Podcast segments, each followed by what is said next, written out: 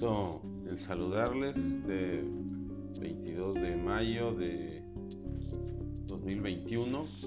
Pues fíjense que ayer por la tarde, eh, bueno, en el transcurso del día de ayer, el SAT nos publicó en su portal de versiones anticipadas la, la versión anticipada de la quinta resolución modificaciones a las reglas de comercio exterior y bueno, esta, esta publicación tiene una trascendencia muy importante porque dentro de las modificaciones que se presentan a las reglas, pues viene la tan esperada modificación a la regla 151. Eh, también se modificaron o se publicaron las versiones anticipadas de los anexos 1, 1A, 22, 26 y 27. ¿En qué nos afecta todo esto? Bueno, eh, me voy a centrar, digo, vienen, vienen varias modificaciones a, diversas reglas, disposiciones sobre mensajería, sobre importación de vehículos, pero la más importante que creo que es la que nos tenemos que centrar, ya tendremos oportunidad de leerlo porque es una versión anticipada, seguramente esto se va a publicar próximamente en el diario oficial de la federación eh, muy importante que esta, esta resolución entre en vigor al día siguiente de su eh, publicación en, el diario oficial, ¿verdad?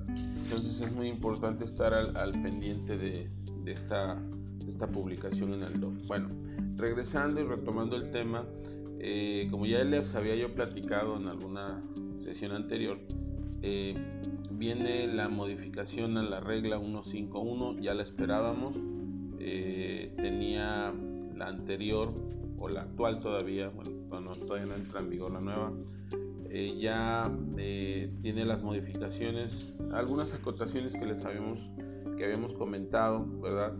Sobre cuántas veces tenías que presentar la manifestación de valor, una vez eh, y después en los primeros 15 días del mes de, enero. Bueno, pues todo esto ya se eliminó, se eliminó también la parte de las fracciones, eh, operaciones sensibles, como les había yo platicado, yo los identificaba de esa manera.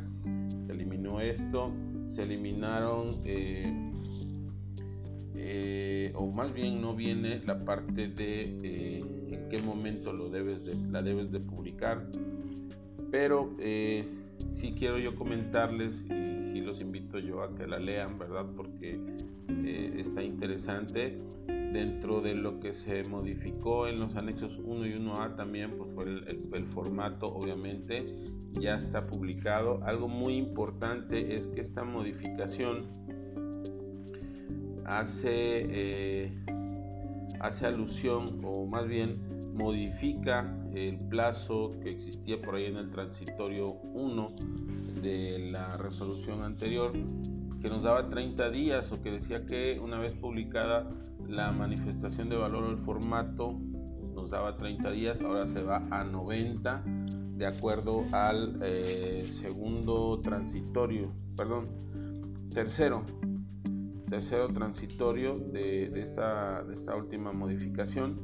Nos vamos a 90 días después de, eh, de la publicación en el DOF. Entonces esto quiere decir que si lo publican la próxima semana, estaríamos hablando de que entre en vigor a partir por ahí de mediados de agosto más o menos o finales de agosto entonces sí tenemos que estar muy al pendiente de esta publicación bueno platicar sobre de esto muy rápido, la manifestación, cómo quedó la regla. Bueno, pues eh, de entrada, de entrada, la regla en su primer párrafo nos habla de que eh, la manifestación debe de ser o debe de estar, eh, se le debe de entregar a la autoridad aduanera. Quitaron la parte que decía que también a la gente o a la agencia aduanal, aunque sí es una obligación, esto viene un poquito más adelante, pero ya lo quitaron del primer párrafo. Eliminaron párrafos y quedaron, eh, quedaron incisos, entonces en el inciso 1, bueno, pues me habla de transmitir eh, a través de la ventanilla digital la manifestación de valor esto, bueno, pues algo que ya sabíamos. En inciso 2, perdón que lo lea, pues no me lo aprendí de memoria, pero pues sí es importante comentarlo, ¿verdad? El inciso 2 nos habla de eh, que el importador podrá señalar el RFC de las personas, agente aduanal o agencia aduanal que podrán consultar y en su caso descargar el formato. Esto quiere decir que la obligación persiste única y exclusiva de transmitir, persiste única y exclusivamente a los contribuyentes. Entonces con esto deja fuera a los agentes aduanales hasta el momento para hacer la transmisión. La anterior regla decía que podías hacerlo a través de un poder notarial, eso se eliminó. Ahora únicamente eh, la figura del agente aduanal o la agencia aduanal eh, sirven eh, les va a servir para consultar la manifestación de valor. Eso quiere decir que tienes, tienen que dar de alta también en la BUSEM para que tú puedas consultarlo y descargar el formato que bueno pues finalmente es una obligación como agente aduanal o agencia aduanal contar con ese documento bueno la fracción 3 eh, dice declarar el pedimento y documento correspondiente no sé a cuál se refiera quiero pensar quiero pensar que es el e-document de la manifestación de valor. No lo aclaran aquí, pero me imagino que, es esto. Lo cual me lleva, porque también esta regla ya no te habla, esta modificación ya no te habla de en qué momento vas a transmitirlo. La anterior nos decía podía ser antes, durante o después del despacho. Esta ya no lo dice, no lo menciona y es una de las dudas que tenemos. Sin embargo, esta fracción 3 me dice declarar en el pedimento el documento que corresponda. Me imagino quiero yo pensar que es el documento de la manifestación de valor. Eh, algo muy importante, si tú al momento del despacho no tienes toda la documentación para, eh, para hacer la transmisión, entonces pues vas a vas a incumplir con esa obligación. Esto es algo que, deben de aclarar, se debe de aclarar todavía. Eh, luego me dice la fracción 4, el formato de manifestación de valor deberá conservarse por el importador en, documento digital por el plazo que señala el artículo 30 del, Código Fiscal de la Federación y te dice que en caso de no haber señalado a la agente aduanal o agencia aduanal como persona autorizada para consultar o descargar el formato de la manifestación de valor, debes de entregarle el documento eh, de manera digital a la gente que hubiera realizado el despacho aduanal o la operación de comercio exterior. O sea, tienes que entregárselo tú como contribuyente a tu agente aduanal si no lo autorizaste para bajar ese, ese formato, bueno, pues lo tienes que descargar y enviárselo para que la gente lo mantenga de manera digital. La fracción 5, muy importante, sé que ponerle atención porque ya no te habla de retransmisión, ya no te habla de si te equivocaste, lo puedes volver a mandar, ya no tienes que volver a una pre-manifestación como lo, como lo manejaba la, la anterior versión. Ahora te dice que cuando la información declarada en la documentación anexa formato manifestación de valor hubiera sido incompleta o con datos inexactos, tienes que volver a generar tu tu formato de, de, manifestación de valor y tienes que adjuntar tu formulario múltiple de pago. Es decir, te doy oportunidad de modificar lo que transmitiste incorrectamente, pero tienes que pagar tu multa del 185 fracción 2, que si mal no recuerdo son como 22.900 pesos. Bueno, eh, obviamente te dice que en caso de que tú declares que al momento de hacer tu declaración hay una modificación al valor y esta merita una rectificación, pues tendrás que hacerla y o hacerla a través de la regla 611 dependiendo de cómo proceda.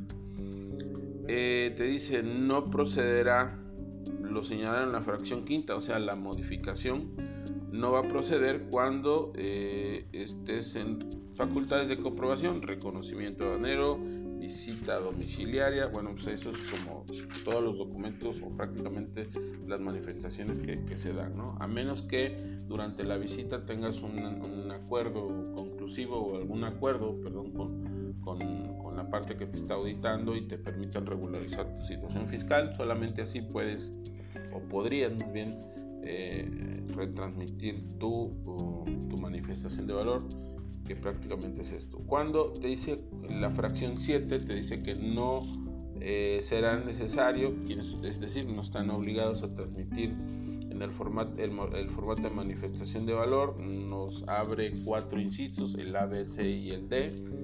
Y bueno, bueno, eh, ya son los que ya conocíamos cuando eh, hubiera sido exportada en forma definitiva y se retorne al país. Prácticamente son los retornos de los que ya habíamos hablado anteriormente.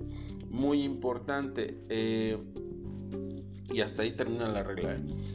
Muy importante, ya no te habla de los beneficios a las, certificaciones OEA, a las certificadas eh, de socio comercial eh, certificado o a las, que están certificadas para depósito fiscal, las que tienen autorización para depósito fiscal de la industria automotriz.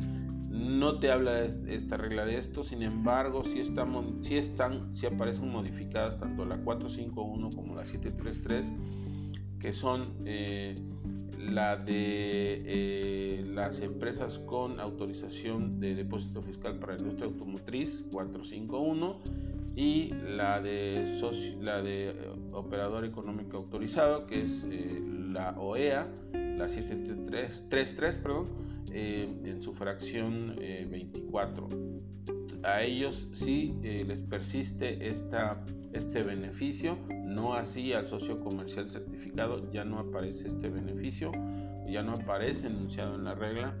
de hecho, las otras tampoco aparecen en la regla, sin embargo, si tú te vas a la regla aplicable para estas modalidades, sí persiste, sí persiste este beneficio.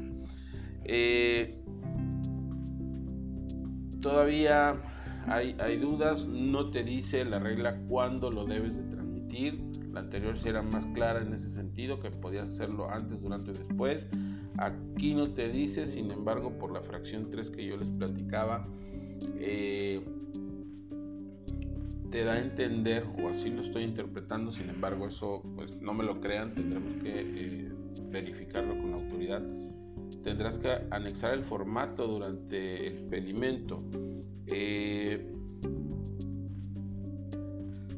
no, está muy claro esta parte. Sí es muy importante que, recordemos y leamos esta modificación.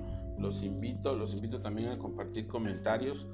Eh, algo que eh, espero que no se me esté pasando. Ya les comenté que esto, bueno, entra en vigor al día siguiente de su publicación y en la ventanilla única 90 días eh, será exigible 90 días posteriores a su publicación en el diario oficial.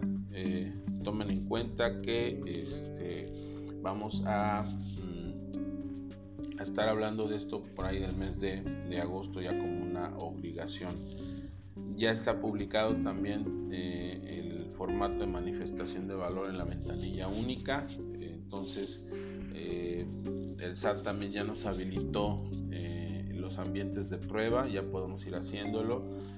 Ahora, ¿qué es? Pues hay que especializarse, pues más bien que especializarse, hay que ir haciendo prácticas de cómo debemos de subir la, la, este, manifestación de valor con sus correspondientes anexos. Por ahí eh, en otro video les platicaré cómo, cómo se hace esto paso a paso.